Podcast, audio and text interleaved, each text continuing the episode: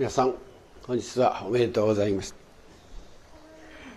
連休のスタートのところで、え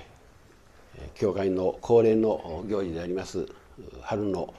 五大祭をともともに使わさせていただきましてありがとうございます、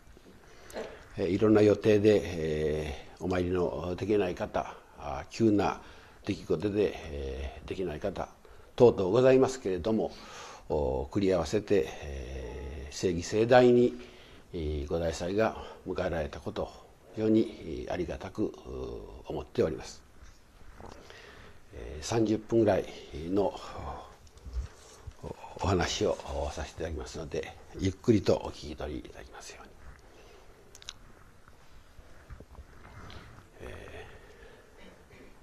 御霊祭りの時にも少しお話をいたしましたが私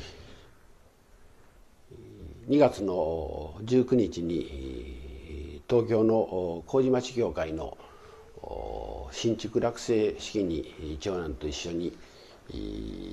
招待を受けお参りをさせてもらいました。その席で関東一円の著名な先生方がお見えになっておるそういう機会であるので、えー、ただのお参りだけではなしにあるいは特別参拝者としての挨拶でなくって少しお道の諸先生方に大事なところを話をしてほしいということでございまし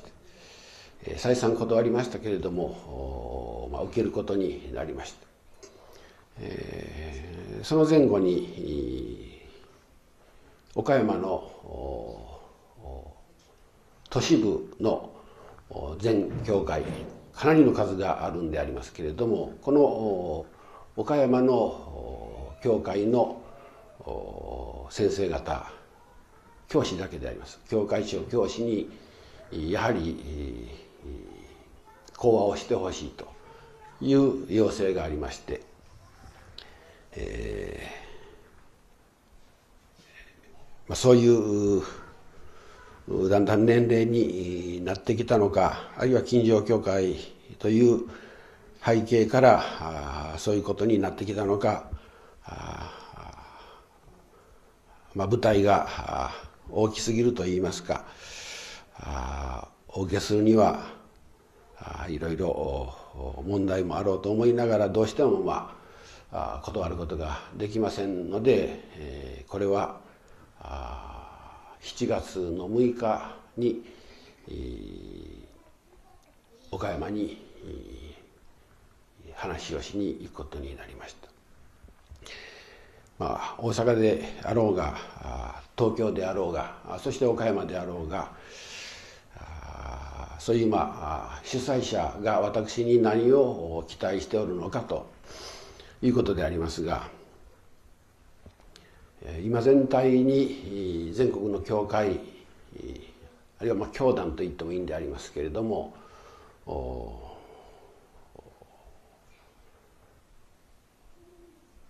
いくらかまあ体調現象体調というのは潮が引くという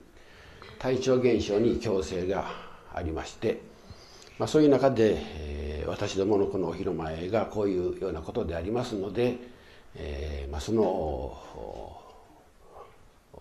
ブレーキになるようなあるいは本質的に何が大事かというところを、まあ、話をしてほしいということなんであります。えー、正直に全国あるいは、まあ、関東に行った時東京に行った時もそれが如実に現れておりましたがどういうことになっておるかというと非常に今信心が形式的あるいはちょっと言葉が難しいんですが権威的権威権威的にだんだんなってきておる。150年百数十年の歴史の中でそのようになっておって本当の意味での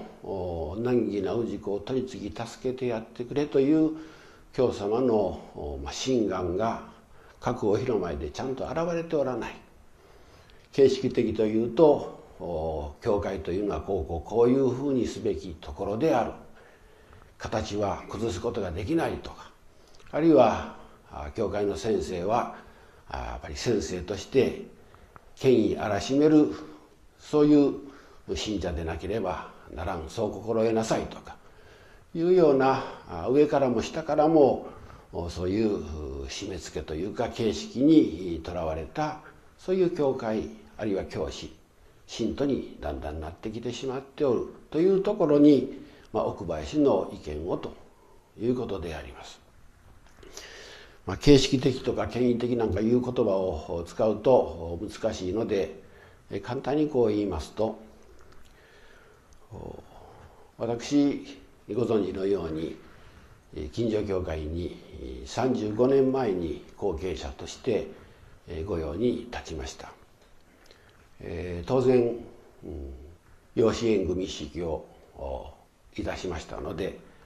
えー、先代の四代先生は私にとって、まあ、ママ母でございます。えー、ママ子とママ母というのは親と子という名前はついてあるんだけども上にママというのがこのママがなかなかままならん。でうちの親先生は決して私に親の権威を振りかざすようなことはされませんでした。私も実の親のように、まあ、甘え慕ってそしてともどもに御用をしようということをずっと考えておりました。世間の新聞報道で最近はまあ離婚が非常に多くてそして離婚後子供がどちらかの再婚をされてママ親のとの間で随分トラブルが起こっております。新聞にはそれははっきり書きませんけれどもそういう図式の中で事件事故が起こっております。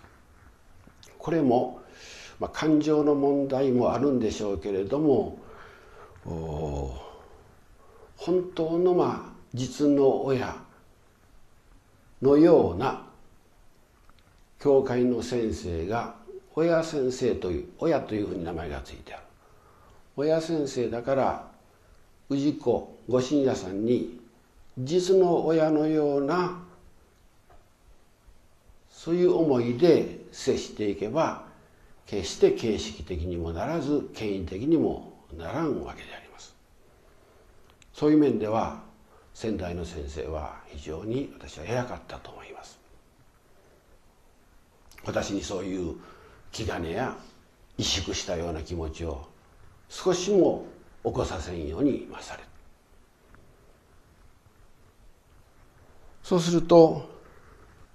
教様が立教神殿の中で世間にたくさんその難儀な氏子がある取り次ぎ助けてやってくれというその取り次ぎのことをさせてもらう御用の取り次ぎ者いわゆる先生は何をするかというと世間にたくさん難儀な人があるからその実の親のようになって言うことを聞いてやってくれ助けてやってくれという簡単に言えばそういう図式になるわけです。東京や岡山というところはまたご本部の霊地の一番近いところでありましてどうしても形式的権威的になりがちでございます。それは上に立つ者がそうやってしておるということだけでなしにやはり周りの者も悪いんでありましてご本部様とか先生ご霊地ということでこう奉っていくものだから知らず知らずのうちに実の親のような愛情じゃなくってママ親のような態度になってしまう。そういう教会は流行りはいたしません。ご比例も上がらない。それで私、まあ、ずっと2人の子供にもあるいは関係協会の先生方ともそういう教師会の席で話をするんでありますけれども教会やら先生というのはどういうことをするところかというと4つほどあるぞと。一つはその難儀をしておる悲しんでおる辛いと思っておるその氏子の一番の理解者になれこの人間関係で理解してもらえないというのは非常につらいですね。あの人に言っても分かってもらえんわというふうになると双方が不幸なことですね。例えば夫婦であってもお父さんの言うことは分からん。お父さんは言うても分からんといえば女房の方も辛いけども言われる方のお父さんも辛い。理解ができなければ人間関係の基本が成り立たない。それで私は先生というのはまずは信者さんの理解者になれと、まあ、まだ子どもたちは今若いですので緊張もしておりますのでご信者さんが初めての方もあります。お参りになるとね。私だんだん体力がなくなって大体おっしゃることがすぐ分かりますからいい加減なところでよしよしよし分かったと言うて切り上げたい衝動に駆られますけれども子供はですね何分何十分何時間でもじっと聞いておる。これがあの理解することの一番の基本ですね。だって子供が成長していく時にですね分かった分かったいうのは上の方から親の目で目線で見たら子供ってのは心が育ちませんです。体は育ちますけれども。根気よく根気よくね子供の命が何年なら何年間ずっと親は聞いてるわけでしょただひたすら聞いてます。理解しよう理解しようとしておりますね。親の経験からすればもっと長い間生きてきたんだからこうこうだああだというそういうたい衝動に駆られるけれどもじっということを同じ年になって聞いてやるこれが崩れるとその過程は少しおかしくなってまいりますそうすれば親というのはまずは理解者になってやるということを皆さんしてきたんではありませんでしょうか。2番目は何か言いますとやっぱりですね教会に来てあるいは先生と話をしたら癒されるということでないとちょっとわざわざ電車を乗り継いでバスを乗り継いで時間を作ってなぜ教会まで来るか。それはやはり心が癒されるからですね。癒されるのに癒されないのになんで遠いところ時間を割いてくるでしょうか。ましてお限界の前に座ったらお元気がいる。ということを教室会の席でも私言うんです。子供にとって一番癒されるところは何かというとやはりその柔らかいふくよかな母親の懐。これがまず第一です。お父さんのところではなかなか抱いてもらっても子供はヒュッと寝ませんですけれどもお母さんがヒュッとかき抱くとすぐに寝ます、ね、あれ癒されるんでしょうな。人間関係の中でも癒されるということがやはりこれも基本になるでしょうね。これが2番目。3番目は少しここからはレベルが高くなりますが実の親というのは子供の理解者になり癒される場にもなるけれどもそれだけではない。子供が迷った時難儀をした時苦しんでる時の方向づけをしてやらんといかん。お父さんの経験ではこうこうこうだよ。お母さんの経験ではこうだよ親の経験では限界があるかわからんけれどもこういう本もあるよこういう考え方もあるよというものを方向づけとして子供にしかも丁寧に与えてやらんといかんですね、うん、これが3番目です。4番目は何か言うと分かった。それじゃあその方向づけをしてもらって今度はそれに進んでいくのに背中をポンとこう押してもらわんといかん。あるいは前からちょっと手を引っ張ってもらわんと勢いがつかない。背中を押してもらうということはもう一回帰ってこいよということでもあるわけです。行きっぱなしではないんです。世間に向かって出て行ってそこでもまた悩んだり苦しんだりいろいろするでしょう子供は。その時にまた家に帰ってきて親の意見やら方向づけをしてもらったりそれよりも疲れた体難儀を抱えた体を心を癒してもらったり理解してもらったりとこの循環ですね。まずは理解してやる。ゆっくりとした心になるように癒してやる。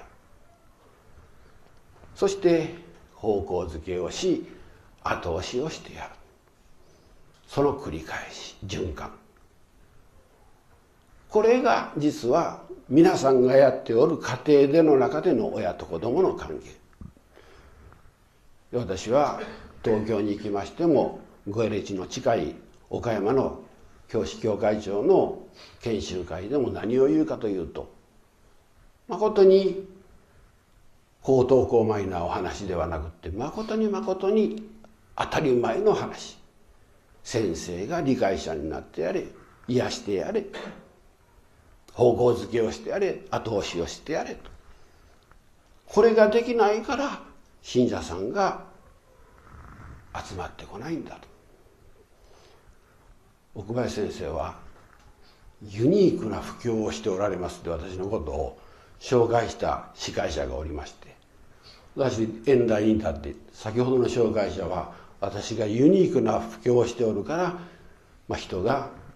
ああ集まってくるんだというふうな感じですけれども私はユニークなことはしない。いよいよ教祖様の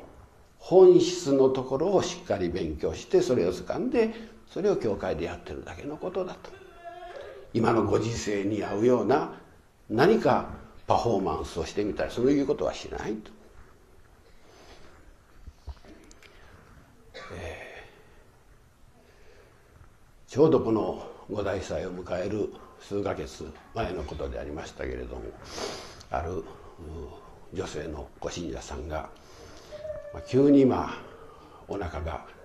もう痛くなって、えー、出血があったのかちょっとその辺は分かりませんけれどもみるみる体重がまあ減っていきましてこれはまあお参りをして、えー、見ておってもこれはちょっと尋常な状況じゃないなと。すぐ町医者に行き名城病院でも検査をしいよいよ国立に回されて、えーまあ、いよいよ切腹せんといかん大手術だということになりまして卵巣に子供の握り拳ほどの腫瘍ができてるということになりました。で私ね話を聞いてみたらこんなこと言うんです。先生五大祭が近いのに私御用できないのが辛いとこう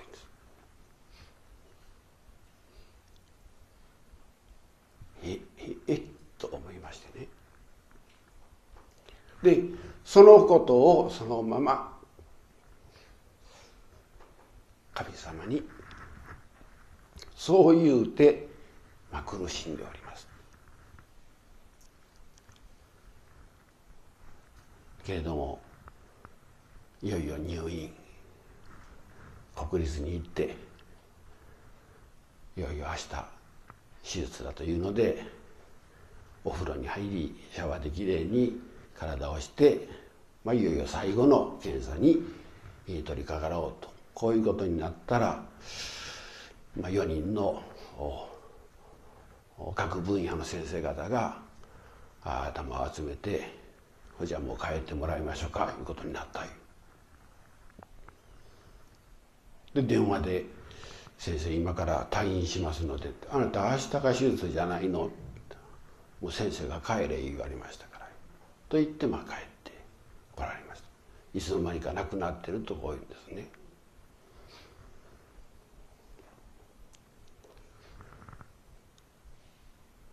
もうすぐごご大祭が近くていろいろご用せんといかんそれができないつらい。私はそれよりも3人のまだまだ手のかかる子供さんがいらっしゃるからそのことも母親としてはつらいだろうと。こう思いますから。神様にそのことも後々のこと大変ですけれどもどうぞというようなまあ子供を持っておる親の立場をもう一度私が追体験してそれを神様に申し上げていくと神様は不思議に不思議にいろいろ奇跡的なことを表しなさる。そういう心が通じていくのかなと私は思いますね。そんな辛い思いせんでも難儀な氏子世間に何本もあるから取り次ぎ助けてやってくれと言うて助かっていくんだと思いますね。えー、話がだいぶ違いますけれども最後に、この五大祭とかお祭りがあったりしますといつも教会は困ることが一つございまして最近はあの路上駐車が非常にま取り締まりが厳しくなって、まあ、自動車で来る人も乗り合わせて来てくださったり公共機関を使ってくださる。それからまあ近い人は自転車で来てくださるというようなことがありましてなかなかその駐車場の手配が十分できません。銀行の駐車場を借りたりもしますけれどもそこからまたやっぱり歩いてこなければならん。ずっと私これ35年間お願いしておりました。なんとかならんだろう。そうすると今月の最初初めの頃にちょうど教会の西側に玄関に向かって右隣にコインパーキングがありまして56台の車が止まれるようなスペースがありますがそこの、まあ、持ち主が教会に手紙を投函して「金光様お買いになる気はありませんか?」と言って手紙が投函される私すぐにねすぐに電話をして手を挙げました「欲しい」もう「いいね」です。ご信者さんの中にもそういうことに詳しいプロの不動産屋さんがおられますので前々からまあお参りに来られた時に名古屋の今の事情やら駅に近いというようなこともあってこの辺は先生随分バブル状態になってとんでもないお金なんです。一坪が大変な金額です。ということも前々から聞いておりましたのでもう腹が据わっております。隣の土地なら倍でも買えということわざもあるぐらいですのですぐに手を挙げてもうもう買わしてもらいますから。向こうはよっぽどお金があるんやと思ったでしょうね。まだ値段のことも言うてないんですから向こうは。そして、まあ、今までいろんな立場いろんな機会に御用もさせてもらいましたし今日まで何度も何度も裸になった経緯がございますけれどもまた今度もそういうことで丸裸になって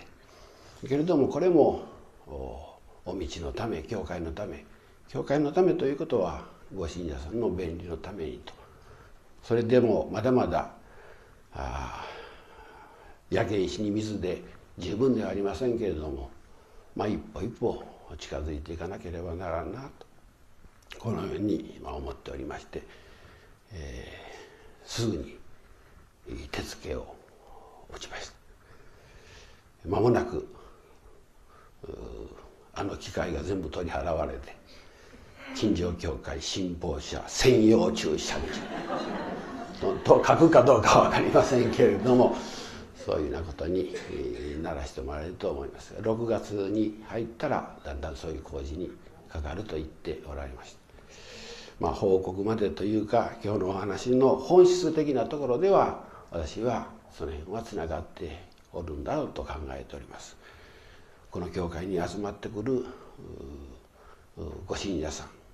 筆教そこには財も集まってまいります。その財をもう一度神様にお返ししご信者さんに形を変えてなんとお返ししていく。そしてまたあそのことで、えー、子供が育つように、親が理解者になり癒癒しの親になり方向づけをし力になってやると。そしてまた子供が一段上がり一段上がればまた新たな悩みが生まれてそしてまた親のところに相談に戻ってくる。またそこで方向づけされて有役社会に出ていく。その循環。これをそういう形で近所教会で表しておるんだと私は、まあ、自負はしませんけれども当たり前のことでありまして